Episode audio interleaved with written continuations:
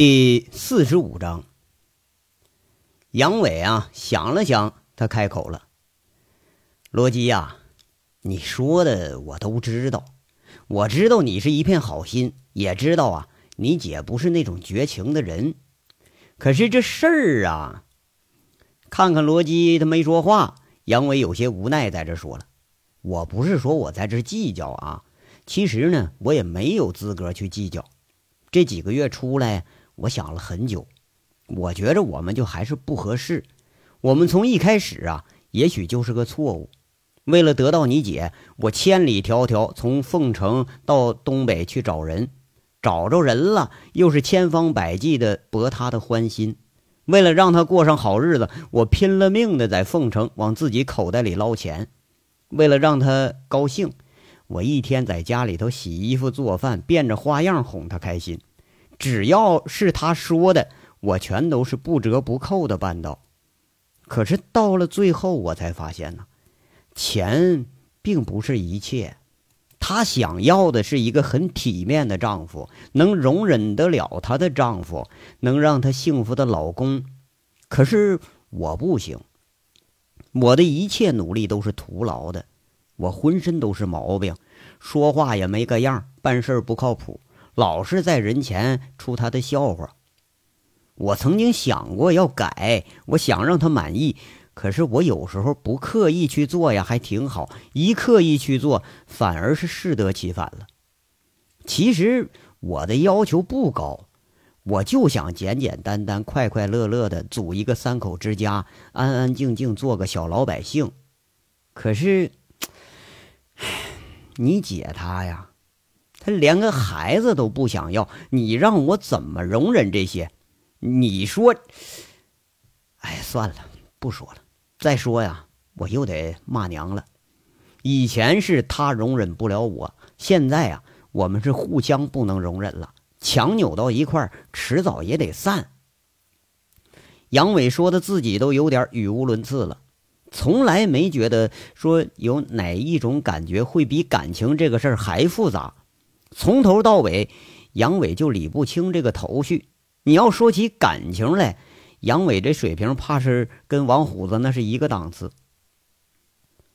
听着杨伟的掺杂不清的表白，罗辑倒是明白杨伟这心里了，叹口气说着：“哎，姐夫，你还是回去吧，两口子就是有别扭，说清楚，互相理解一下。”我相信我姐是个通情达理的人，她会接受你的。不就生个孩子吗？你和她坐下来讲啊。那你跑着不回家是怎么回事啊？你说你们俩，千辛万苦才走到一块儿，就这么都扔下了，你不觉着可惜吗？真要是离了，你们俩也许都要后悔。一说到后悔啊，也许杨伟已经后悔过无数次了。不过再后悔也放心不下心里这个人。看看罗辑一脸的期待，杨伟有些无奈的摇摇头，说了：“罗辑呀，我想了很长时间，如果在几个月以前有人这样跟我说的话，或许我就回去了。可是现在呀，这话呀，明显是表示不准备回去了。姐夫，你还真就这么绝情啊？”我可一直以为你是很讲义气、很重感情的人，千辛万苦得到的女人就这么就撒手了，这也不像你的风格啊！你应该是抢也得抢回来呀。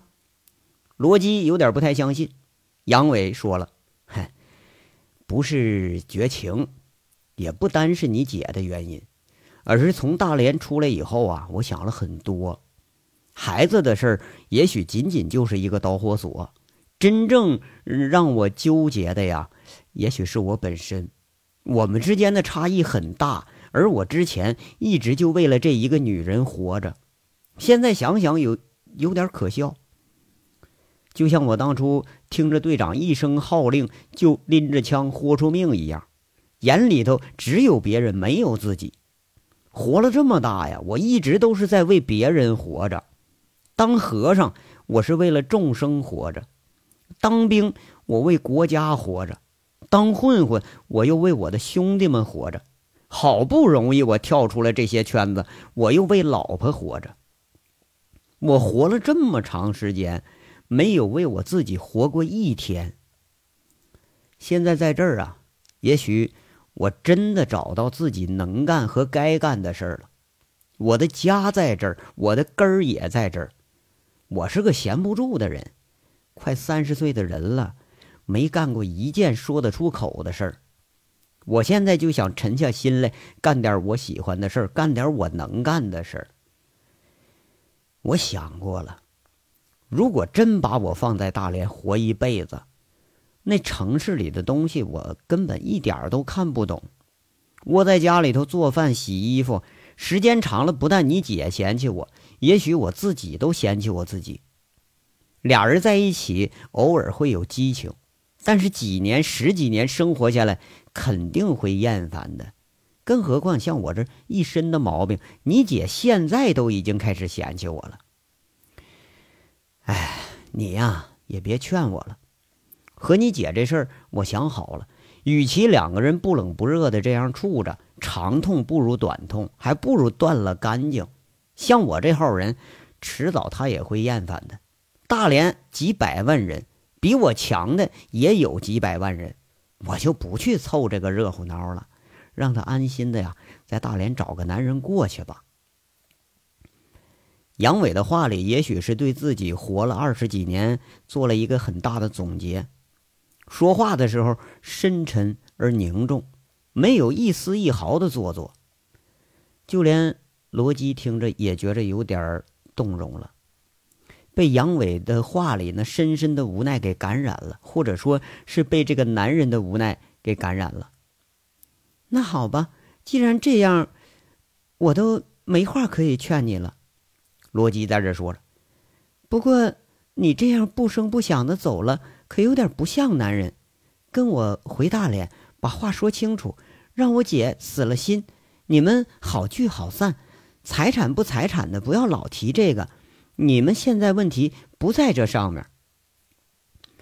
这个话呀，倒是把杨伟给僵住了。杨伟张口结舌老半天才说：“我，我，我还是不想回去。”罗辑来了个明知故问：“这又怎么了？”杨伟倒也老实，摸着后脑勺在那喃喃的说着：“哎呀，我呀，罗辑呀，你也知道，我这心智实在是不坚决，见不得女人流泪。你说，呃，我一回去，你姐万一要是一哭一闹一求，我这一心软，我又舍不得了。你看我这儿这都开工了，我总不能半截就给扔下吧？这扑哧一声。”杨伟的患得患失那样，又把罗辑给逗笑了。现在罗辑是彻底明白了，看着杨伟说着：“我就知道你说一千道一万，还是根本就不想离。”杨伟憨憨的笑着，他没接口，不过好像是默认了。要说对韩雪啊，杨伟当然是不愿意离，直到现在他也不希望离。如果不是说损友老林出的这个馊主意，杨伟怕是想不出这个辙来。你不想离呀，就更应该回去。罗辑呀，看着杨伟很诧异，在这接着说着：“我知道你是真心爱我姐，我也希望她幸福。真正找着一个爱她的男人呢，不容易。你既然有本事跟她好上，那就想办法让她听你的呀。你不是很拽吗？去大连把她哄回来，骗回来，抢回来呀。”奉承你是第一人，就这点事儿难得住你呀？罗辑的口气说出来呀，倒是呃听起来像是缩导着杨伟去当山大王去。杨伟挺为难，在这说：“你看你这不胡扯吗？你知道那不可能。你姐又虚荣又好享受，脾气还大，我就真抢回来了，她也得跑回去。那这这这根本就不可能啊！”罗辑一看杨伟为难，这就开始煽风点火了。那你没去做，你怎么知道不可能啊？看着杨伟不说话，罗辑又是笑眯眯竖了个大拇指：“姐夫啊，不管别人怎么看你，我虽然不待见你吧，但我一直挺佩服你的。为了女人找了几千里路，现在能把大连那好的生活条件放下，钻到这山沟里头，你是个爷们儿。七婶跟我说了，这方圆上百里地，提起铁蛋大哥来，连乡长都得竖个大拇指，老百姓就更不用说了，都把你当财神爷和菩萨在这供着。这是老爷们干的事儿，于公于私，这事儿你干的都漂亮。不过你在对于女人的事儿上就不行了。太迁就了，为什么不拿出干这事儿的勇气来和霸气来呢？有本事你让他倒过来追你呀！你是男人呐，你不能老让女人牵着你鼻子走啊！我，我这现在呀，杨伟的表情和王虎子为难的时候是如出一辙。想了想，这才说：“罗辑呀，你不知道。”我一见你姐，我就心虚，我就犯怵，我我就做亏心事了，是不是？罗辑那兰花指突然指着杨伟的鼻子尖上，脸上在那血笑着：“他没没没有没有。”杨伟一个机灵，马上否认，那眼睛里恍惚的，这脑袋呀在这乱摇。那你怕什么呀？她是你媳妇儿，你得让她听你的呀。我告诉你姐夫啊，我很看好你啊。罗辑大咧咧的一拍杨伟的肩膀子，说了：“你回大连啊，就跟他明说了，我是你老公，我不跟你离了。我想要孩子，我也要我的事业。你是我老婆，你得听我的。实在不行，两头安家呗。非得要离呀？大连安个家，这儿也安个家。一年回大连住几个月，再回这儿来忙几个月，挣钱和享受两不误，这多好啊！”现在国外不都兴着乡下建别墅吗？罗辑学着大男人拍着胸膛在这说话，越让杨伟看着是越觉着没谱。不过说到两头安家吧，他倒也有几分歪理。杨伟听得有点动心了，嘴上还是说了：“哎呀，你看越扯越没谱了。这地儿啊，建牧场、养羊群呢，还修别墅，你还跟这修炮楼呢？你，我不比喻吗？你说行不行吧？”罗基不知道什么时候已经拽着杨伟的胳膊在这开始摇上了。那，那你你姐能同意呀？杨伟有点不太相信自己。罗基诧异的口气说着：“这不都靠你争取吗？那人家都讲究事业爱情双丰收，那你为啥非要扔掉一个呢？”那我我我，杨伟又有点拿不定主意了。哎呀，那可不得试试吗？你说你挺利索个人，怎么这么磨叽呀？哎，姐夫，罗辑开始用老办法了，撒娇，在那揪胳膊了。哎，别别别这样，你看让人看着还以为咱们有奸情呢。这还，杨伟给吓一跳，赶紧挣脱了。看罗辑又要纠缠，这才就坡下驴，说一句：“哎呀，行行行，听你的。那过年我回去一趟总行了吧？”说到这份上，估计杨伟也感觉是有一线希望了。如果说真取得韩雪的谅解，或者干脆但带着韩雪就回到这儿，那也未尝就不是一件人生乐事儿。哎，这心下才打定这么个主意，这事儿啊，说不定试试还真就能成呢。这还差不多，说好了啊，回去俩人不许吵架啊。罗辑高兴了，拉着杨伟赶紧说：“马上就过年了，过年回大连啊，我跟你一起过年。”呃，人这儿一停工，我再回去吧。杨伟摇摇头，挺无奈。罗辑呀，不管怎么说，我知道你是一片好心。不过呀，有时候好心未必就能成事儿。你姐那脾气不比我差，我看着挺悬。那咱回去探探口风，总总成了吧？没准你就捡个大便宜了呢。罗基在这嘿嘿笑着。看着杨伟终于是勉强同意了，有点大功告成的欢喜样子，总算是不虚此行了。俩人又是猛聊了一会儿，不过这话题的中心呐，都是韩雪怎么怎么了，韩雪怎么怎么了，让这杨伟听的是津津有味。过一会儿啊，七婶叫了，这才想起来还没吃饭呢。等俩人下去吃饭的时候，虎子已经抱着酒瓶子在那酒足饭饱，打起瞌睡了。一看俩人下来了，赶紧又开火下面。杨伟啊，看着虎子依然是这样的实诚，有点讪讪的摇了摇头。安排着葛律师去了自己的帐篷睡，七婶安排罗基休息，自己跟虎子，呃，说凑合着，呃，点着点火，在做饭的帐篷里头凑合了一夜。虎子这是好不容易见着了大哥了，俩人滚在一个被窝里头，吧唧吧唧，就听那虎子说个没完。不过开了一天车了，没说多大一会儿也累了，一会儿啊就没声了，呼呼打着呼噜。杨伟呢，几乎是睁着眼睛熬到了天亮。清晨天蒙蒙亮的时候，三个人就准备上路了。这地方啊，真没法留客，哎，你想多住都不行。一晚上睡下来，他倒是不凉。那罗辑浑身给硌得都发疼，葛律师也差不多，那个连脖子都有点落枕了。最难让罗辑忍受的是啊，那帐篷里头有一股脚臭味儿直到睡醒了，就这味道还是挥之不去。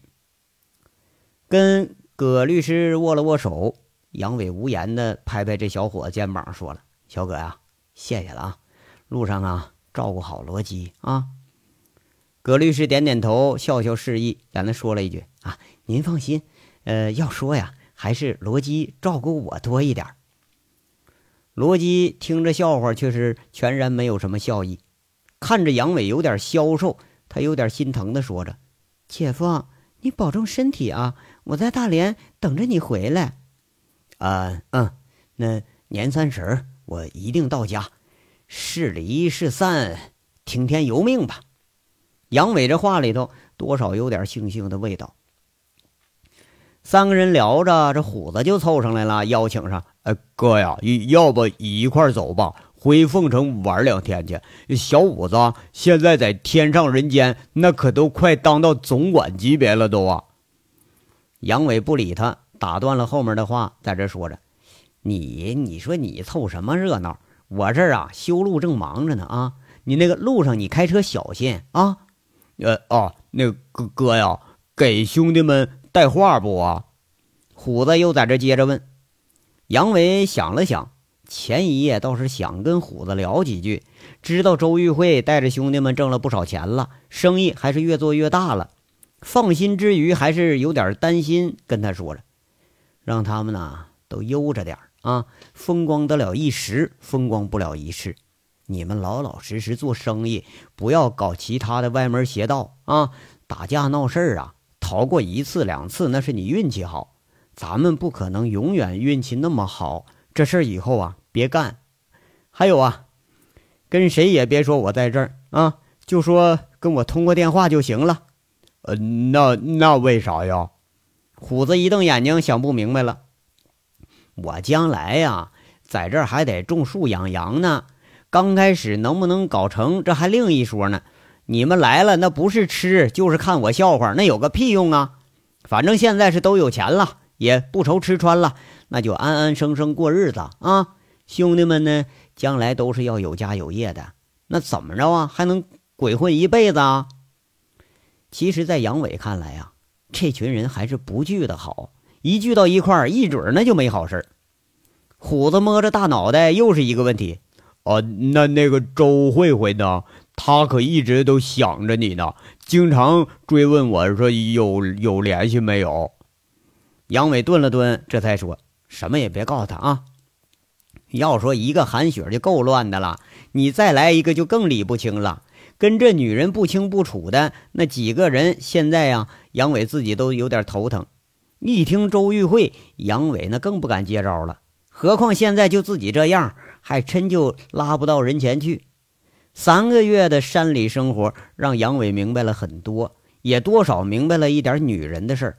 这女人呐，不能沾，一沾麻烦就不断，绝对不能说哥哥妹妹、姐姐弟弟的啊。这时间要一长了，你是准出事儿。哦，那个，嗯，还还有呢。周玉慧说要开什么什么什么。这王虎子前一晚上还真没搞清楚这中转煤厂这个名称，一下子到嘴边是忘了。不是你有完没完？滚蛋！杨伟没好气的骂一句。那虎子现在唠唠叨叨的呀，简直就跟个老娘们似的。亏得是罗基不知道这个周慧慧所指的是是谁呀？杨伟刹住了话题。现在烦心事这一大堆呢，哪顾得上操心这些闲事啊？那滚滚就滚，下次回凤城不招待你了，让你喝凉水。虎子嗤笑着，这就上了车了。俩人的关系啊，即使是就是骂着，也依然透着那种亲热。罗辑和葛律师两个人看着俩人一唱一和的，那煞是可笑。车沿着这新修的路啊，缓缓的走了。下了坡，罗辑再回头。看见杨伟依然是孤零零的站在那大高坡上挥手再见呢，不知道为什么呀，眼里头就觉着酸酸的。罗辑虽然心里明白，这天当房地当床，一口大锅煮面汤，就这生活，韩雪肯定接受不了。这种生活方式，这种条件，你就换自己都不行。可是，一番说导之下。这杨伟还是傻傻的答应了回大连，看得出来，杨伟依然是傻傻的爱着韩雪。虽然已经离开了这么长的时间，那份牵挂和担忧依然是看得溢于言表。这个男人让他觉着傻傻乎乎之余，有点可爱，有点同情。连他呀，也对两个人的未来不禁担心起来了。车驶出了乡村公路，这罗辑看着旁边的葛律师，征询似的问：“明理啊，你觉着我姐和姐夫还有希望吗？”葛律师一路下来，对俩人倒是了解了不少。他摇摇头，不确定的说：“不好说，他们俩人这脾气都不小啊，一个比一个有个性。这呀，这还真不好说。不过呀。”如果有一方妥协的话，那说不定还能走到一块儿。够呛，你看他们俩哪个会妥协、会让步啊？罗辑摇了摇头，嗯，都不像。葛律师是深有体会，一个是钻大山里头好几个月都不见面，另一个更厉害，连自己都差点被椅子给砸了。你要说妥协，那明显是都不太像。罗辑说着，突然问一句：“哎。”我姐夫昨晚跟你说什么了？葛明礼笑着在那说：“嘿，没说什么，胡说！你们俩人帐篷里嘀咕了半天呢。哼，你可观察的挺细哈。其实也没说什么，他就问了问你姐的近况，我跟他大致说了一下。不过看样啊，他也不抱太大希望。你别看你姐夫大大咧咧的，其实他心挺细的。”还说到你了，葛律师在这娓娓道来，这口气啊，要比罗基说话那是文雅多了。罗基奇怪了，说我说我什么了？葛律师在那说，哈，他说你人不错，虽然脾气大点可是心眼好。还说，这罗基凑上来一问，俩眼就瞪圆了，好像是很在乎他姐夫的评价。还说什么了？啊，他说。咱们挺像一对儿的，他知道我未婚，完了就建议让我追你呢。这葛律师就一边说一边开始笑了。罗辑莫名的觉着脸呐有点发烧，一摆头撂了一句：“你想得美！”切。葛律师笑笑，他也不做回答。这俩人打趣的当会儿啊，却不料前头开车的王虎子一下子把车刹到了路边，然后伏在方向盘上哈哈大笑。大概呀是听着俩人对话了，笑着还评价的：“哎呦，完了，我完了，我哥犯浑了，这老婆没了，连小姨子都送人了，这只能在顺王村找个七婶那样的胖的当媳妇了。哎呀妈呀，呵 呵哎呀，那将来再生个孩子得跟大汉差不多了。这一次。”这混话说的后座俩人都没笑，有点面红耳赤，再加上面面相觑。这章到这儿就说完了，下章稍后接着说。感谢大家的收听。